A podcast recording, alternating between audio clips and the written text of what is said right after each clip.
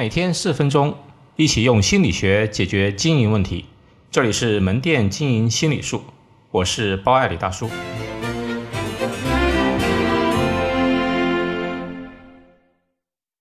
御厨帽的品牌定位，我在常去呃的地方呢，看到有一家御厨帽。坦白讲呢，我对这个品牌并不是很了解，只是从感官上去做一些评价。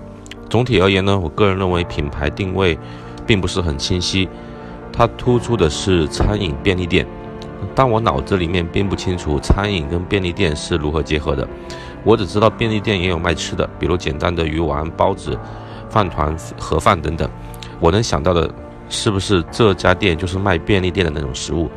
但是看到店面形象呢，只有面食类的东西，而且也不知道是什么类型的面。最关键的一点。御厨这个品牌名字相对比较高档，毕竟是宫廷里的厨师，但实际的定位呢，却是中低价位的平民化小吃，有一点不相称。而且，呃，假如我吃过一次之后，也并不方便我去介绍。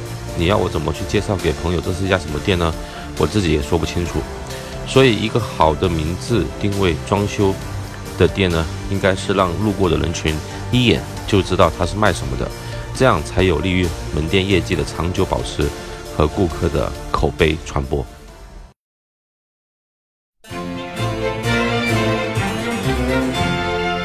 好，今天就到这里，欢迎大家关注门店经营心理术同名微信公众号，那里有文字版，谢谢。